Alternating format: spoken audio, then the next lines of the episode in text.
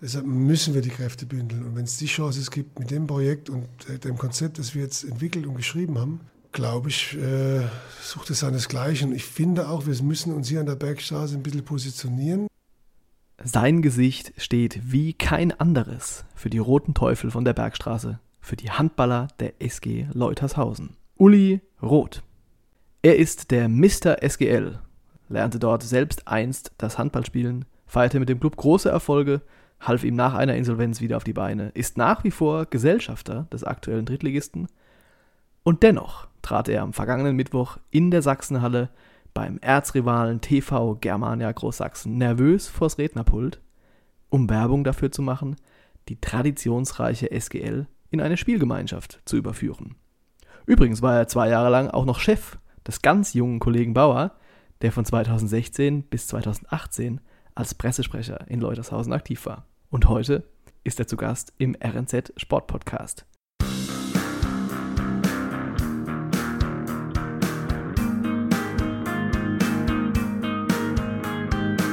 Willkommen bei Backend Bauer, dem RZ Sport Podcast, präsentiert von Nico Beck und Tillmann Bauer. Servus, liebe Freunde der verbalen Doppelpässe. Heute eher die verbalen Camper-Tricks. Das ist Folge 70. Ich bin Nico Beck und auch heute ist er an meiner Seite mein hochgeschätzter Kollege Tillmann Bauer. Hallo, endlich wieder Handball, hä? Aber endlich wieder Handball, nicht nur er, sondern eine große Ehre. Wir haben heute eine echte Legende des Handballsports zu Gast. Uli Bulle Roth ist bei uns. Grüß dich. Hallo, Servus, ich freue mich sehr, bei euch zu sein. Äh, und Legende gefällt mir, wenn man Leben davor schreibt, besser als man letzte Woche mich Urgestein genannt hat. Das klang dann ein bisschen arg alt, aber mit lebender Legende gar nicht durchaus leben. Aber du lachst noch, insofern. Ja, ich lache eigentlich oft und immer. Das hört sich gut an. Ich muss kurz einen Rückgriff vornehmen auf die letzte Folge. Da bin ich nämlich rausgegangen, da haben wir intensiv diskutiert über die Krisenclubs der Region und habe gesagt, ich wünsche allen Clubs, die ein bisschen schwächeln, einen Pressesprecher, der Krisen so souverän weglächelt und wegmoderiert, wie das der Kollege Bauer in der Podcast-Aufnahme gemacht hat. Und du bist ja ein Experte, du kannst uns ja sagen, wie war er denn als Pressesprecher, der Kollege Bauer? Also wichtig ist immer ansprechbar und nie äh, genervt, nie schlecht gelaunt, nach innen wie aber auch nach außen, was glaube ich sehr wichtig ist, weil äh, innen äh, diskutiert man ja die Probleme, die dann elegant nach außen äh, transportiert werden müssen. Und das hat er fantastisch gemacht. Und was mich besonders beeindruckt hat, dass er ja ganz, ganz jung war. Und was mich noch mehr beeindruckt hat, wie das junge Alter war, dass er sich freiwillig äh, diesem Job gestellt hat. Mhm. Und ehrenamtlich. Das heißt, ähm, er wollte lernen, äh, hat die Chance genutzt bei uns im Verein. Der war ja auch schon genug los zu dem damaligen Zeitpunkt, dazu zu lernen, sich weiterzuentwickeln. Und wir konnten auf seine Tatkraft sehr schnell, verlässlich zugreifen. Das war sehr fruchtbare und angenehme Zusammenarbeit. Das waren jetzt die nettesten Worte, die über den Kollegen Bauer in ich 70 Folgen Beckenbauer Sport Podcast gefallen sind. Ja. Vielen Dank. dass ich groß darüber nachgedacht habe. Ne? Wenn ich ja. nachdenken würde, käme noch mehr darüber raus. Aber das reicht jetzt auch mal. Ne? Ja. Den Umschlag kriegst du danach, ja, ne, Bulle? Vielen Dank für, für die Blumen. Jetzt muss er den Ball auch zurückspielen und wie war er als Chef? Ja, also unglaublich angenehm, immer. Ja, ist klar.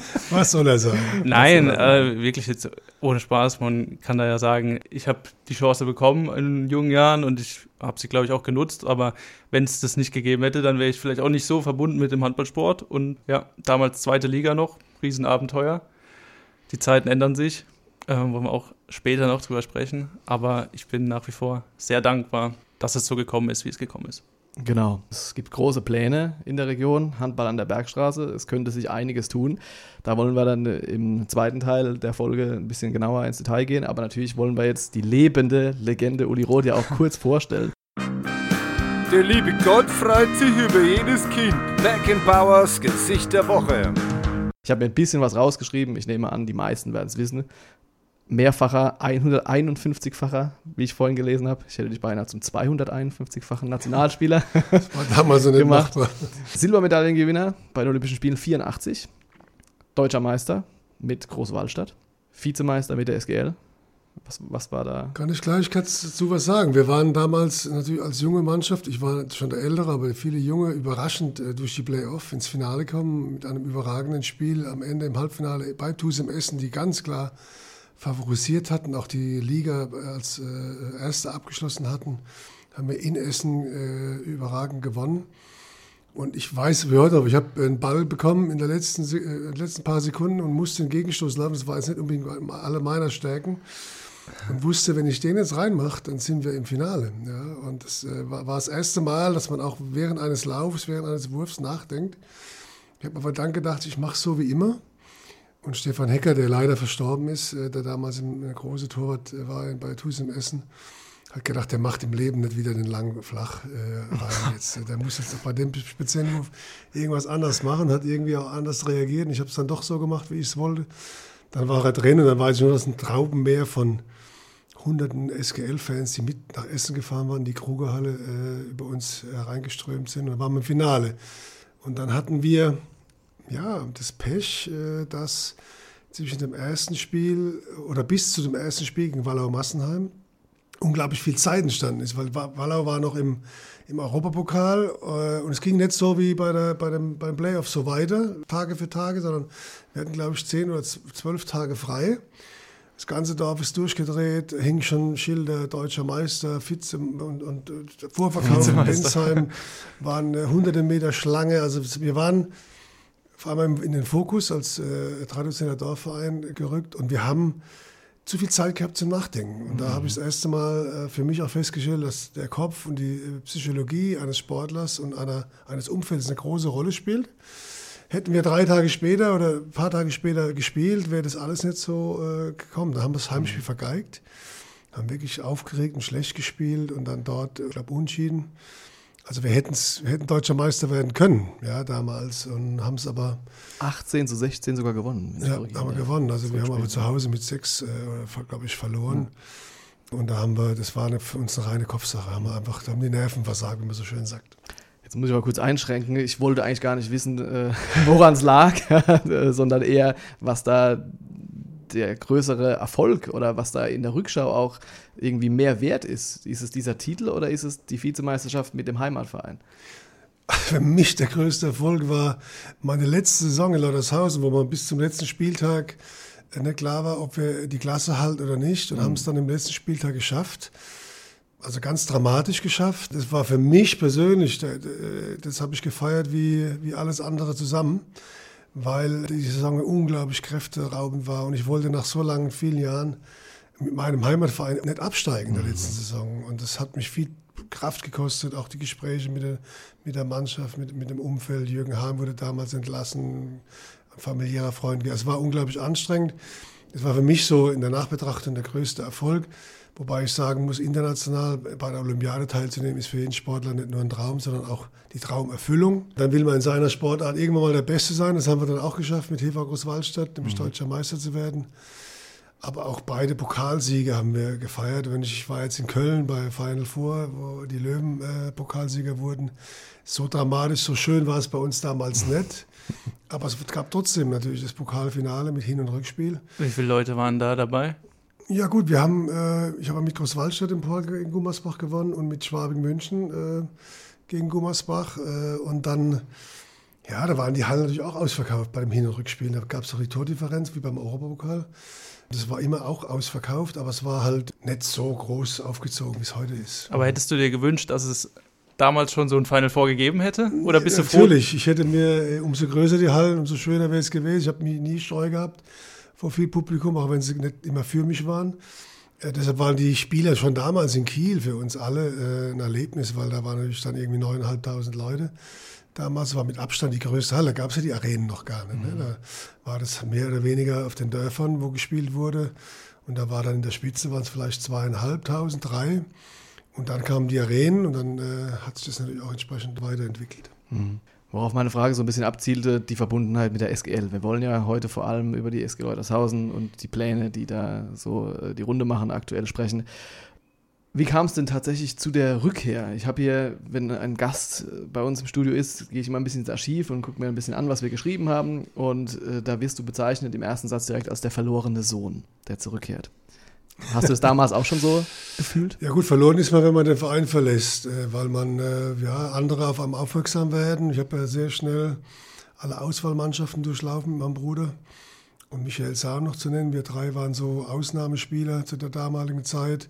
Es ging dann über die Jugendnationalmannschaft zu Junioren, dann ist man in diesem ganzen äh, Verfahren mit drin und irgendwann, klar, kamen Vereine wie Göppingen, Schwabing, aber auch Hochfeuer, äh, also Südvereine, die nach uns gebuhlt haben und äh, dann war auch klar, man muss den Heimatverein verlassen, um sich weiterzuentwickeln. So, mhm. Und das ging dann bei uns dann relativ schnell. War aber nichts Außergewöhnliches. Wenn du übertalentiert warst, war halt äh, Zweitliga damals oder Regionalliga, wie es hieß, zu wenig. Auch für die Ambitionen, die man selbst äh, und die Ziele, die man sich gesteckt hat. Und dann äh, haben wir den Heimatverein verlassen. Schweren Herzens, keine mhm. Frage. Das war auch eine sehr schwierige Entscheidung. Aber und deshalb kommt dann irgendwann die Bezeichnung, dass die verlorenen Söhne oder der Sohn wieder zurückkehrt. Ich muss ganz ehrlich sagen, in der Nachbetrachtung habe ich ja damals, wo ich von Großwallstadt dann 1990 als deutscher Meister wegging, schon noch mal ein Angebot äh, von damals Schwartau, ein sehr gutes sogar, vielleicht auch mit der Chance beim NDR ein Volontariat mhm. zu machen, weil ich ja auch Journalismus oder äh, ja, ein bisschen reinwachsen wollte. Und dann habe ich noch ein Gespräch gehabt mit unserem damaligen äh, Dr. Hirschenau, unser wunderbarer erster Vorsitzender, der gesagt hat, du musst zurückkommen, ich ebne dir den beruflichen Weg. Und nachdem mein Fokus sehr lange, sehr oft am Sport war und weniger auf der Schulbank, war auch klar, ich muss nach dem Sport mich beruflich so entwickeln, dass ich äh, einen guten Übergang schaffe. Mhm. Und das ist mir schon während der Karriere gelungen.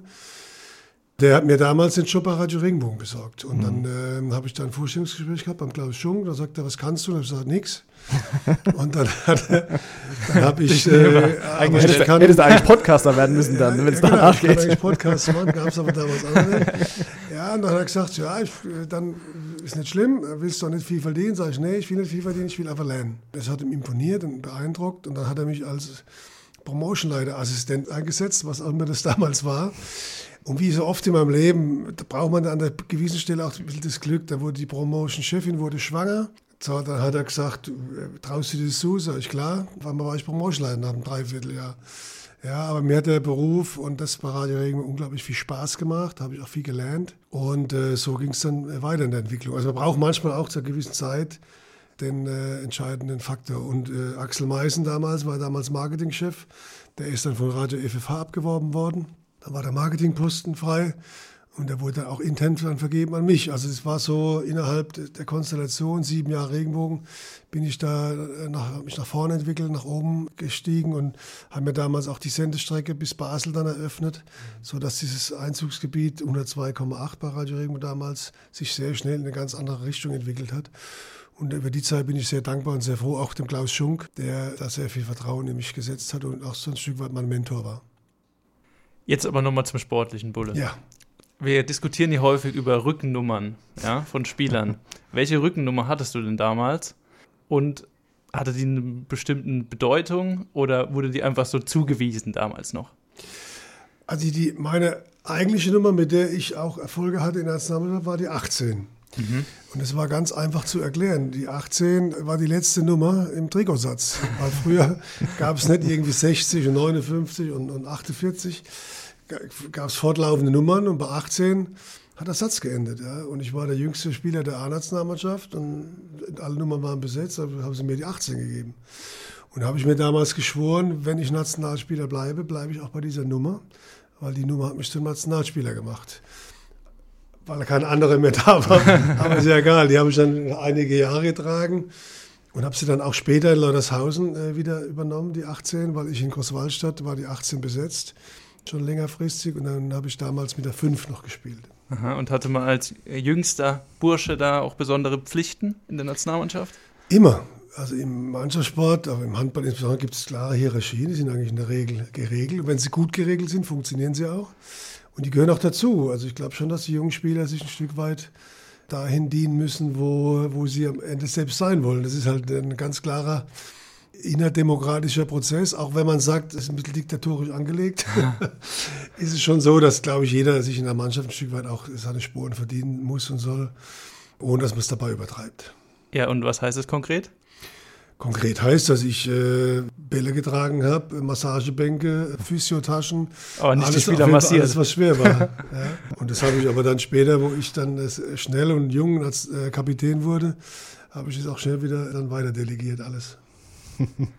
Gut, dann äh, machen wir mal einen kleinen Zeitsprung.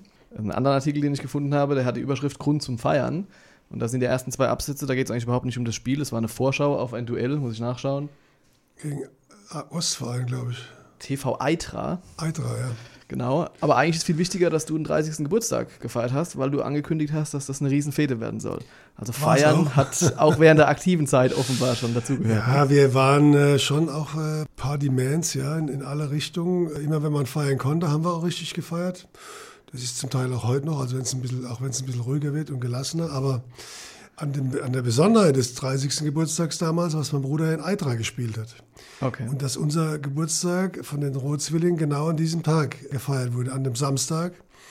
Das war das Besondere. So konnten wir den 30. gemeinsam feiern nach dem Spiel. Gab nur ein Handicap. Mein Bruder hatte wie immer einen Gips oder Krücken und konnte nicht mithelfen, die Party aufzubauen oder entsprechend auch abzubauen. Andere hätten jetzt gesagt, er konnte äh, leider nicht mitspielen. Das hat, aber das hat sich schon das ganze Leben lang hingezogen, dass ich eigentlich der, der Arbeiter war und mein Bruder eher derjenige, der sich aus den Arbeiten rausgezogen hat. Okay, dann können wir jetzt vielleicht, wenn wir schon über Bruder sprechen, auch mal den Spitznamen abarbeiten. Ich glaube, Bulle hat ja durchaus einen sportlichen Hintergrund. Dein Bruder trägt den Spitznamen Schorle. Das erklärt sich dann von selbst, oder wie? Ganz schnell. Früher zehn Kumpels waren unterwegs, da hieß es neun Bier, eine Schorle. Mein Bruder hat kein okay. Bier getrunken okay. so, und hat sich dann eine Schorle bestellt. Das war dauernd. Immer noch Acht nicht? Bier, eine Schorle. Neun Bier, eine Schorle. ja. Und ähm, nee, es hat sich jetzt gedreht. Er ist jetzt auch Biertrinker geworden. Also, zumindest trinken wir keinen Bierabend mehr, sondern maximal ein Aperitivbier. Aber es hat auch Gewichtsgründe, die Entscheidung, weil wir auch gerne jetzt Wein trinken. Es war ja früher nicht so en vogue, wie es heute ist. Ich bin mhm. ein Rotweinliebhaber und äh, früher, wenn Sie mir das früher gesagt hätten, dass ich jemals Rotweine trinke und sammle auch noch, dann hätte ich es nicht geglaubt, wie in so vielen Sachen, äh, dass das im Alter die Sachen erst gut werden, wenn man sie versteht. Und mein Name ist ganz einfach. Das ist äh, der Bulle Roth von Franz Roth vom FC Bayern früher. Äh, den gab es ja schon, mit dem hatte ich auch schon Kontakt und freuen uns immer, wenn wir uns sehen beim Golfen, weil auch ein leidenschaftlicher Golfer ist. Also ich bin der Jungbulle, er ist der Altbulle, so nennen wir das dann. Und ähm, ja, und es kam aus der Nationalmannschaft, weil Dirk Rauin, ein Kreisläufer damals von Gummersbach, war ein kleiner, untersetzter Kreislauf. Ich war ja damals als Kreislauf eher der große oder erste große Kreislauf, ich war 1,90. Und Dirk hatte keinen Hals, also der hatte nur einen Nacken. Ne? Und ich habe immer Stiernacken zu ihm gesagt. Ne? Und äh, ja, dann hat er irgendwann sich den Bullen für mich ausgedacht und es ist bis heute geblieben. Okay. Vielleicht schön. eine lustige Geschichte dazu noch aus meiner Zeit als Pressesprecher bei der SGL. Damals ganz jung als Student noch im Hörsaal gesessen und plötzlich habe ich eine SMS bekommen von dir. Wusste ich aber nicht, dass es von dir war, mit dem Inhalt Meldos Bullos. Und ich habe im ersten Moment gedacht, äh, okay, habe ich mir jetzt irgendwie ein Virus eingefangen, ähm, bis ich dann gecheckt hatte, dass das die Aufforderung war, den Herrn Roth bitte anzurufen mal. So, so, hat er ein etwas autoritärer Ton geherrscht. ja, ich nutze manchmal die deutsche Sprache, um sie äh, ins Spanische umzuwandeln, okay. aber nicht ins richtige Spanisch, sondern in mein eigenes erfundenes. Und das... Ähm, haben wir aber eine Zeit lang durchgehalten, ne? Ja, das stimmt. Sehr schön. Äh, Stichwort Feiern und die SGL. Eben hast du es ja schon kurz angesprochen, wie das war, als ihr ins Finale eingezogen seid und warum es nicht funktioniert hat. Aber dennoch war das ja dann danach, das war eine Riesengeschichte und wohl auch in Hirschberg dann ein Thema. Und ich nehme an, das habt ihr auch würdig zelebriert. Wir haben die Vizemeisterschaft gefeiert wie, de, wie eine Meisterschaft. Wir waren für einen Moment traurig, weil wir uns geärgert haben über das Hinspiel haben wir da in Wallau gewonnen, was auch gezeigt hat, dass wir da zu Recht waren zu der damaligen Zeit. Und dann sind wir nach Hause gefahren, sind empfangen worden, durchs Dorf kurschiert worden mit einer riesen Empfang in der Halle. Das war schon beeindruckend und das haben wir gefeiert wie der Meisterschaft, auch zu Recht, weil wir damals äh, auch viele namhafte Mannschaften aus dem Wettbewerb rausgehauen haben. Aber Gut, am Ende war es die Vizemeisterschaft, für Lautershausen viel wert, für uns als Spieler eher weniger.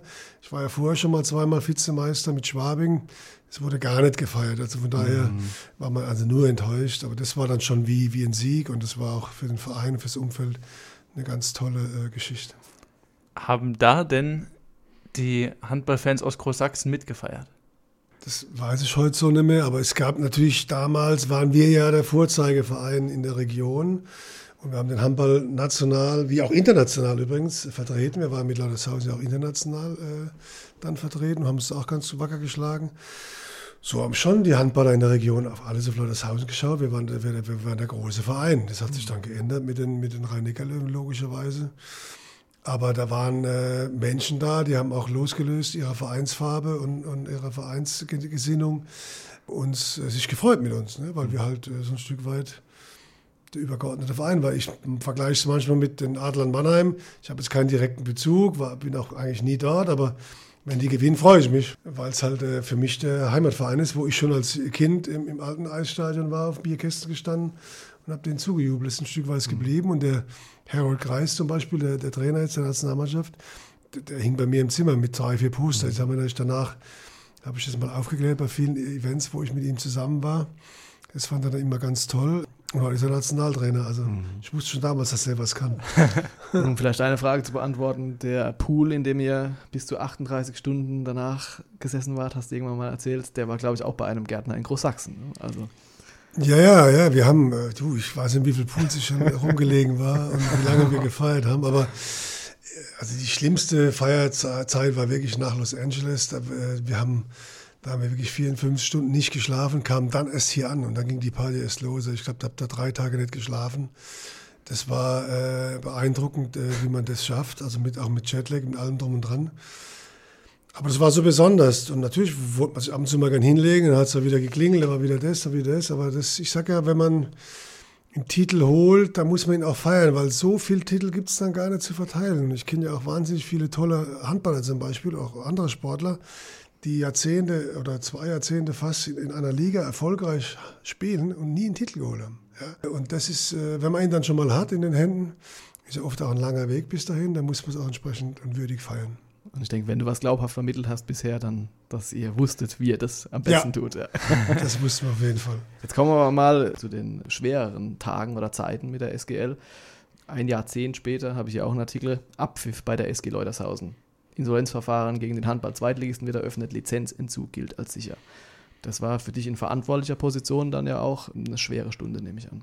Ja gut, ich war damals nicht in Verantwortung, aber ich habe versucht, vorher mitzuhelfen, es abzuwenden. Mhm. Aber das war dann nicht in Funktion, sondern einfach hat man das mal angehört, um was es da eigentlich genau geht. Ihr habt übernommen dann, glaube ich. Ne? Genau, so und dann ist es passiert, weil man mir auch nicht alles so gesagt hat, wie es war. Und dann, ja, wenn sowas passiert, dann ist erstmal Feierabend. So, da kann man erstmal gar nichts machen, weil dann werden die Akten eingezogen, da kommt ein Insolvenzverwalter und dann ist von jetzt auf nachher Feierabend. So. Und das war der Männerhandball und das war, lag in unserem Herzen. Und wir wussten aber auch, dass im Verein es Kräfte gibt, die versuchen, sich zu mobilisieren. Und dann hat mich damals Klaus Eiberger, das ist ein bisschen aus unserer alten Herrenmannschaft damals entstanden, die Initiative, lass uns äh, das retten oder versuchen, wieder irgendwie äh, in den Gang zu kriegen. Und Klaus Eiberger hat dann mit mir gesprochen und hat mich äh, gefragt, ob ich da dabei bin. Da habe ich dummerweise ja gesagt damals. Und da haben wir ein tolles Kompetenzteam geschaffen damals. Äh, da war ja dann Jörg Büssiger dabei, Reinhard Scheele, Klaus Eiberger, ich. Und dann haben wir versucht, die, die Situation zu analysieren, alles zurechtzulegen. Und es ist uns dann auch gelungen, ja, glaubwürdig und transparent äh, den Neuanfang äh, zu starten. Ja. Schon mit der wichtigen ersten Entscheidung damals nicht, das Drittliga äh, anzunehmen. Äh, das war uns dann zu hoch, nach einem Jahr kein Spielbetrieb, sondern direkt in die Zwangs-, in die Oberliga abzusteigen. Mhm. Das war ein wichtiger Schritt. Und der zweitgrößte Schritt war sich Holger Löhr damals zu verpflichten, der jetzt auch als Trainer noch keine große Erfahrung hatte, aber man, sein Herzblut, sein Engagement war erkennbar. Aber was bei ihm für, für mich wichtig war, dass wir hatten ja damals, glaube ich, 35 Spieler akquiriert, ja, weil wir brauchten ja auch Masse. Mhm. Ja, und aus der Quantität brauchten wir irgendwann die Qualität. Und da haben wir damals das Prinzip, das kannte ich aus der Musik, ein Casting gemacht. Ja. Holger hat eine Woche lang die Spieler trainiert und hat dann zugeordnet. Ihr seid Spieler jetzt für die zweite Mannschaft, ihr seid Spieler für die erste Mannschaft. Und dann gucken wir mal nach Wochen, wie, wer sich dann nach unten oder nach oben arbeiten wird. Ja.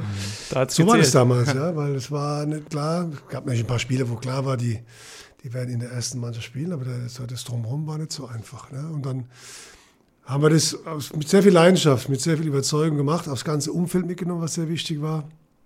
Und dann äh, hält es bis heute an, wobei die Euphorie natürlich im Umfeld dann irgendwann wieder ein Stück weit äh, einschläft und man muss die Leute immer wieder mobilisieren, zu sagen, macht weiter, macht weiter. Wir müssen es auch selbst motivieren jedes Jahr wieder eine Mannschaft an den Start mhm. zu legen, die Gelder einzusammeln, die Organisation zu stemmen. Da gehört ja mehr dazu als nur zu spielen. Da ist ja der ganze Gastrobetrieb, die Geschäftsstelle, das muss ja alles auch, ist es ja eigentlich schon fast ein mittelständiges Unternehmen. Und das muss geleitet, geführt werden. Das ist anstrengend, wenn man es nebenbei macht und ehrenamtlich. Aber es lohnt sich, weil ohne erste Mannschaft und ohne Aushängeschild wird die Jugend nicht äh, funktionieren. Ja? Und das war uns damals bewusst. Auch bewusst meine Entscheidung, dem Verein was zurückzugeben, weil ich da tolle Zeiten erlebt habe. Das war eine Zäsur auf jeden Fall. Und jetzt, gut 15 Jahre später, stehen wir vor der nächsten Zäsur. Ich würde sagen, dann gehen wir in unsere nächste Kategorie. Yep. 433 und 352. Beckenbauers Zahl der Woche. Unsere Zahl der Woche ist die 2024. Das ist ein ganz wichtiges Jahr, hofft ihr zumindest alle. Aber bevor wir jetzt oder bevor du ein bisschen was von den Plänen erzählen darfst, würde ich dich gerne fragen, ob du denn inzwischen weißt, wie der weibliche Hirsch, wie der denn heißt. Also wir haben das danach natürlich auch äh, erst ernsthaft, dann ein Stück weit lustig zusammengefasst und kam dann irgendwann auch eine, eine Frau der, der Damenmannschaft gesagt, wieso, die Bären heißen ja auch eine Bärinnen. Ja, in, in, in Catch. Ja. Mhm. Oder wie heißen die in Auerbach? Die Auerhähne? Nee, wie heißen die denn? Auerhähne, ja, ich weiß es nicht. Man, man, man, muss nicht, weil man jetzt Frau ist, muss man es nicht. Das kam aber von einer Frau. Also ja, ja, das kam von einer okay, Frau. Das ist ja mit, die Frage Gendern war, heutzutage. Die, Frage war auch, äh, die Frau war auch äh, ernst zu nehmen und die Frage okay. war unberechtigt. Okay. Man hat ja gemerkt, wir waren top vorbereitet, aber auf diese Frage war wirklich die einzige Frage, die wir so spontan nicht beantworten konnten. Deshalb war es dann auch ein Stück weit lustig, weil wir alle wohl da saßen. Oh, gut, da haben wir noch gar nicht drüber nachgedacht. Aber ja, ich glaube, dass das am Ende auch unser kleinstes Problem ja. wird, äh, den Frauen da gerecht zu werden, weil auch äh, die Handballfrauen jetzt auch nicht, äh, glaube ich, den ganz großen Wert legen auf dieses ganze Geaffe mit Innen, Onnen und Hinnen. Aber der Hirsch soll eine wichtige Rolle spielen in der nächsten Zeit. Was, was sind denn jetzt konkret die Pläne? Erzähl mal. Also die Pläne, die Handballabteilung zusammenzulegen, nämlich aus Lüsselsachsen, Hohensachsen, Großsachsen, Lordershausen, die gibt es schon länger, die Ideen. Das hat sich manchmal auch unterteilt, ob es nur die ersten zwei äh, erste Mannschaft sind, wo wir noch beide dritte Liga waren. Da gibt es schon Gespräche, erinnere ich mich, äh, die ich auch bei mir zu Hause und wo geführt habe, äh, mit Verantwortlichen, sowohl von der einen wie der anderen Seite, schon seit mindestens sechs, sieben Jahren. Die sind aber dann immer auch daran gescheitert, dass der Widerstand mehr aus Großsachsener Seite war, wie aus Lautershausener, weil natürlich man immer denkt oder die Angst hatte, dass man als in Anführungszeichen kleinerer Verein von den Großen gefressen wird. Jetzt mhm. haben wir nämlich eine wirklich tolle Handballhistorie und eine Geschichte, aber ist auch alles schon wieder lange her. Und wir dürfen jetzt nicht die Zeit verpassen, äh, der Realität ins Auge zu gucken, nämlich dass die Jugendlichen mehr und mehr sich zu anderen Dingen hinorientieren, dass äh, die Vereine Probleme haben, die Jugendmannschaften durchgängig zu besetzen. Mhm.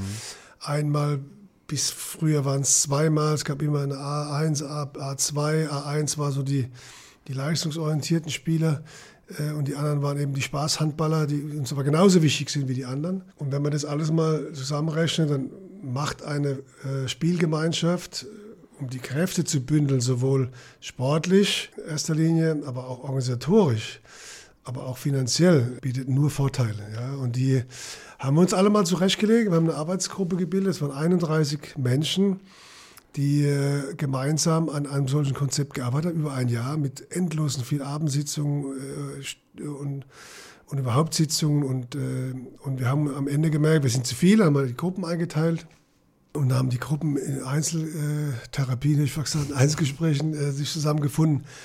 Jeder, es wurde zusammengefasst in ein Konzept, das haben wir nochmal verabschiedet. Und es war uns wichtig, dass wir das öffentlich und transparent präsentieren und nicht hinter verschlossenen Türen, sondern uns äh, den Fragen der Öffentlichkeit stellen. Und zwar nicht nur der aus dem Verein, sondern egal, wen es interessiert hätte. Und wenn man mal die Schiene sieht von Lautershausen bis Lützelsachsen, da ist es eine ganze Ecke an der Bergstraße. Mhm. Deshalb spielt das Wort Bergstraße eine Rolle. Und Hirsch kommt natürlich aus unserem Ort Hirschberg. Äh, wir haben ja die allertollsten Tiere äh, gehabt, die es vertreten hätten sollen. Der Teufel ist dann ausgeschieden, logischerweise. Der Teufel ist zu sehr dann mit der SGL äh, äh, nach Hause gegangen. Und natürlich muss man bei einer Spielgemeinschaft Kompromisse machen. Natürlich muss man auf die Zähne beißen. Und ich habe auch zu Beginn meiner Begrüßung am Mittwoch gesagt, ich bin durch und durch SGLer und ich habe rot-weißes Blut schon immer in mir. Und ich habe alle Jugendmannschaften durchlaufen. Ich habe dem Verein, den vielen Trainern, den Betreuern, aber insbesondere auch, äh, die mich namentlich an jeden Einzelnen erinnern kann, unglaublich viel zu verdanken. Sowohl sportlich, was meine Karriere in die richtige Richtung gebracht hat und zweitens auch beruflich oder menschlich. Und das ist das, wo wir alle drüber nachdenken müssen, dass wir nicht nur sagen, wir haben jetzt mal schnell einen Verein und spielen mal schnell Handball oder ich nehme alle Vereine, sondern wir haben auch eine soziale Aufgabe, den Jugendlichen eine Perspektive zu bieten und sie aufzufangen. Und wenn dann irgendwann vor mir ein Vater saß, eines jungen, wilden Handballers, mit den Tränen in den Augen, also der Trainer hat geheult, er hat sich bei mir bedankt, äh, wie wir den Jungen auf den richtigen Weg gebracht haben. Auch, auch natürlich erzieherisch und mit, mit, mit mhm. Gesprächen, mit, auch mit Maßnahmen, immer in Rücksprache im Elternhaus. Dann hat mir das damals gezeigt, und es passiert nicht nur einmal, da war es vielleicht extrem, äh, welchem, welcher Verantwortung man auch ist, den Jugendlichen gegenüber. Und ich glaube, dass mit den Menschen, das habe ich dann den Leuten auch gesagt, die 31 wirklich zum Teil junge engagierte, motivierte Menschen, die an das Konzept glauben und es auch persönlich umsetzen wollen, auch in die Verantwortung gehen, um es umzusetzen, den darf man jetzt nicht im Weg stehen. Da würden wir eine riesige Chance verpassen. Und deshalb werben wir natürlich in den Vereinen, weil da wird es abgestimmt, in den Abteilungen, so viele möglich Zuspruch wie möglich, sodass der Vorstand es dann verabschieden kann und wir zu Beginn der Sommerferien dann hoffentlich die Freigabe haben von allen Vereinen, Wobei man sagen muss, dass es Binden erstmal Großsachsen oder Hausen, das sind die zwei Stamm- und Hauptvereine. Mhm. Da darf jetzt keiner abspringen, sonst wird das Konzept sterben. Jetzt ist es ja ein extrem emotionales Thema, ja. Also für alle Zuhörer, die es vielleicht nicht wissen, Hirschberg, eine kleine Gemeinde, zwei große Vereine, einer jetzt in der dritten Liga mit SG Leutershausen und äh, der TV Großsachsen in der Oberliga nach dem Abstieg. Die Derbys immer extrem aufgeladen, ich habe es ja selbst erlebt. Was hättest du deinem eigenen Ich gesagt vor 20 Jahren, wenn du, wenn du gewusst hättest, du sitzt jetzt hier und wirbst offensiv für eine Spielgemeinschaft der beiden Vereine, die eigentlich sich spinnefeind sind?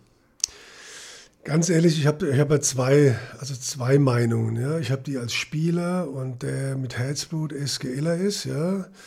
Und ich natürlich nie hätte vorstellen können, dass man mit Großsachsen äh, eine Spielgemeinschaft oder mit den Sasemer Vereinen auf der anderen Seite habe ich jetzt auch knapp, wie du gesagt hast, 15 Jahre Vereinsarbeit hinter mir und spüre und merke auch, dass wir auf der Stelle treten an verschiedenen Stellen. Und wenn man die Entwicklung die nächsten 15 Jahre sieht, und das ist ja die Zukunft, das ist die Vision, die wir haben. Wir rechnen auf das nächste Jahr, es geht schon immer irgendwie weiter. Aber wenn man den Handball mal in 15 Jahren äh, dann sieht, dann wird, wird uns die Jugend wegsterben, uns werden die ehrenamtlichen Helfer wegsterben. Wir können nicht das machen, was wir wollen, weil wir das Geld auch nicht mehr haben, weil auch die Sponsoren wollen ein schlüssiges Konzept haben, um ihr Geld zu investieren. Und umso schlüssiger es ist, umso besser ist es. Und in der Spielgemeinschaft fließt das Geld alles in einen Topf. Also das heißt, der, der heute Geld gibt, gibt es auch für, den, für die Jugend. Und das ist für viele ein ganz großes und wichtiges Argument.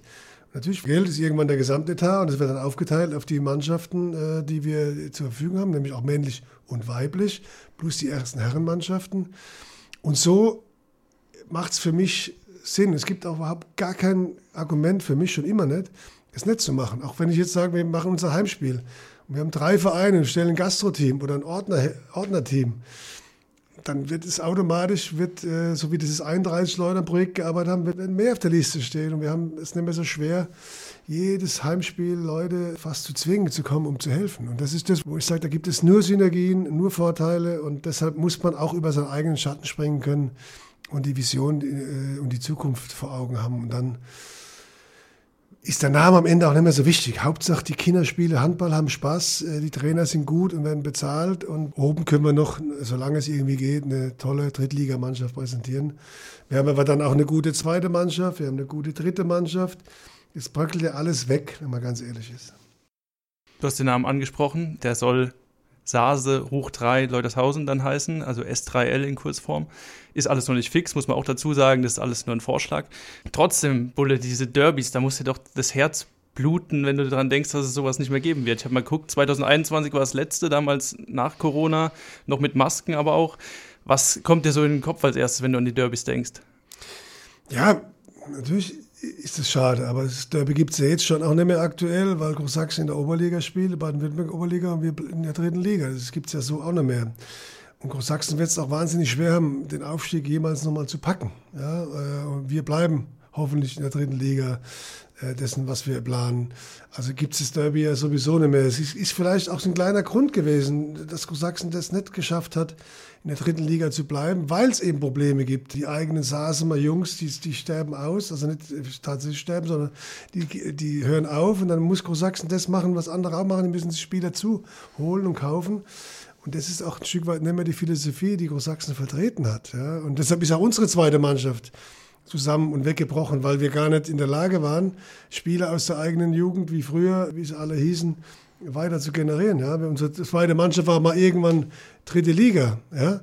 weil äh, lauter gute Jungs äh, aus, aus, dem, aus dem Verein rausgewachsen sind. Die haben es nicht ganz geschafft in die erste oder sind Handwerker geworden, konnten den Trainingsaufwand nicht bewältigen. Dann sind die in die zweite Mannschaft geblieben, im Verein treu geblieben, sind die aufgestiegen bis in die dritte, in die dritte Liga. Mit mir als Trainer abgestiegen, aber ist ja egal, erwähnen wir heute nicht. Ähm, wenn wir den zeitlichen Ablauf mal ansprechen, wir reden die ganze Zeit von einer Infoveranstaltung, die war am vergangenen Mittwoch und jetzt ist am Freitag, der 28. 26. Am 26. ist in Großsachsen, in der Handballabteilung des TV Germania die Abstimmung. Ist das vielleicht auch schon dann die entscheidende Hürde? Weil so, wenn man dabei war, ich habe es mir angeschaut, du bist ja ein bisschen mehr in der Materie drin, hat man schon so das Gefühl, dass vor allem von Seiten der Sasemer die Vorurteile, nenne ich es mal, da sind. Ne? Ja, es ist auch ein schwieriger Schritt. Also deshalb, wir haben ja gesagt, entscheidet ist ja nicht ein Gremium oder wir als Projektgruppe, sondern es entscheiden tatsächlich die Mitglieder. Und ganz am Ende der Vorstand, ja, weil es ist schon ein, ein großer Schritt in, in eine ganz andere Richtung, aber in, in, in eine positive äh, Richtung und Zukunft. Aber klar ist, Lauder, ist äh, Laudershausen auch nicht so einfach am Ende des Tages, mhm. ja, muss ja auch alle Leute mitnehmen. Aber wenn man den demokratischen Prozess sieht, und man fragt ja den ganzen Verein, man fragt ja erstmal nur die Handballabteilung, dann hoffe ich, dass die Handballabteilung äh, sich wie in der Demokratie über 50 Prozent dafür ausspricht. Und dann muss es der Vorstand noch der Mehrheit zustimmen, um es äh, dann beschlussfähig zu machen. Und das betrifft auch jeden Verein. Mhm. Ja. Und äh, dann ziehen wir als Eskel hinterher, weil eins ist klar, wenn Großsachsen oder Lautershausen die Sache ablehnen würde, ist, äh, ist das ganze Projekt gestorben. Ich bin auch der Meinung, ich kann das ja relativ neutral ähm, beurteilen, dass diese Infoveranstaltung da extrem geholfen hat, weil das war ein durchdachtes Konzept auch die Geschichte mit dem Hirsch und wie heißen dann die Frauen. Ich meine, jedes andere Tier wäre irgendwie auch komisch gewesen oder irgendeiner hätte sich gewundert. Der Name, der ist vielleicht jetzt nicht ganz so catchy im ersten Moment. Auf der anderen Seite hat er auch extrem viele Vorteile. SASO hoch 3, Leutershausen, der Name besteht weiterhin. Wenn man ehrlich ist, ist die Kurzform S3L ja auch nicht ganz weit weg von der SGL und das wollte man ja als Marke wohl auch behalten. Nur wenn ich mir diese Kritik erlauben darf, wo ich dann gedacht habe, okay, da hat man jetzt wirklich versucht, allen recht zu machen, das sind die neuen, das sind die neuen Farben. Also, ja. Die Kritik ist berechtigt und die Frage auch. Und so war es auch. Hm. Also ich meine, äh, beim Namen und bei dem Team Marke, da ich war auch im Team Marke äh, okay. involviert. Es gab natürlich, also erstens gab es auch viel zu lachen, weil da gab es wirklich aberwitzige Vorschläge, äh, auch gerade was die Tiere anging. Aber ja, sag mal, was das war. Was waren das für Vorschläge? Die Windhunde, die Höllenhunde, die, wie heißen die anderen, die, die, die, die, die ganz äh, ekligen Hunde da. Also die Seehunde? Wild, Wildhunde, Seehunde. das ist noch süß. ja gut, also klar war das auch für uns, deshalb haben wir es auch hinten dran gehangen, der Moment, jetzt kommt es. Aber ich muss auch sagen, die Reaktion war ja, war ja nicht schockiert, die war auch nicht mit Buhrufen. Mhm besetzt oder irgendwas, keine Ahnung. Es war ja, ich habe mir das schlimmer vorgestellt, ne? Aber du hast recht, wir haben natürlich versucht, äh, in der Namensgebung jeden stattfinden zu lassen. Mhm. Und mir wäre es, ich sage es ganz offen, auch lieber gewesen, wir hätten es genannt Leutershausen, Saase, hoch drei, äh, weil ich natürlich dafür geworben habe. Leutershausen ist schon eine Marke im Handball Deutschland. Das sollten wir nicht aufgeben. So, und das nicht aufgeben heißt ja auch, jeder neutrale Name, ja, Bergstraßenteam oder keine Ahnung, wie wir uns genannt hätten, oder die Hirsch, Hirschberger, oder das hätte ja hätte Lautershausen gar nicht mehr stattgefunden. Mhm. Ja. Und, und Saase auch nicht, weil viele kennen ja auch Saase Klar. unter Großsachsen oder auch Hohensachsen und Düsselsachsen. Von daher mussten wir im Stück weit gerecht werden. Wir mussten auch akzeptieren, dass dann Saase hoch drei vorne steht. Hat ja den Vorteil, dass es dann immer noch die S 3 L, Genau, und das ist dann das Kiebischl, was am Ende wieder dafür sorgt, dass man es dann vielleicht so auch aussprechen kann. Aber nochmal, der Thielmann hat es gerade gesagt, es ist noch nicht in Stein gemeißelt und da ist jetzt, geht's ja, der Name ist schon wichtig, gar keine Frage, aber es geht erstmal darum, dass man erkennt, dass wir für die Jugend und für alles eine wunderbare äh, Situation schaffen für die Zukunft. Aber jetzt musst du trotzdem natürlich nochmal die Vereinsfarben, die angedachten, erklären. Ihr wollt schwarz mit bunt. Ja, wir wollen, ja, bunt steht ja für Vielfalt, für Offenheit, für alles, für Transparenz. Das war so die Grundidee, ja. Bunt kann genauso schwarz, grün, rot, weiß wie gelb, blau stattfinden, weil das sind, wenn man alle Farben zusammennimmt, die Grundfarben der Vereinsfarben äh, derjenigen, äh, die jetzt in dem Konsortium mit abgebildet sind, die werden auch stattfinden. Aber wie es dann am Ende tatsächlich ist, ist auch die Frage abzuwarten, ob Polen, Sachsen, Sachsen überhaupt damit reingeht und ob es am Schluss nicht eine äh, Sache zwischen Landershausen und Großsachsen wird. Ja, oder wird aus S3, wird S2, keine Ahnung, wir müssen mal, äh, es muss mal das alles abwarten. Aber das spielt für mich nicht die Untergeordnete, aber es spielt nicht die Hauptrolle für mich. Es ist eine große Chance für den Handball an der Bergstraße. Aber wenn man länger drüber nachdenkt, ist es ja vielleicht auch die letzte Chance, dass man, ja, mit all den Problemen, die du ja vorhin schon beschrieben hast, da zumindest die dritte Liga oder auch wieder mal ein bisschen nach oben schielen, dass man das überhaupt in der Zukunft nochmal realisieren kann. Ich sag nie, ich sag nie, ja. Also man äh, weiß ja auch, ähm, dass es manchmal anders kommt, aber es ist jetzt auf den Punkt, sind Menschen bereit, so viele, nochmal nicht nur darüber zu reden, sondern das auch umzusetzen und anzupacken. Und diese mhm. Chance, die nochmal an den Tisch zu holen und wieder diese Prozesse äh, voranzuschreiten, das wird, glaube ich, sehr schwierig werden.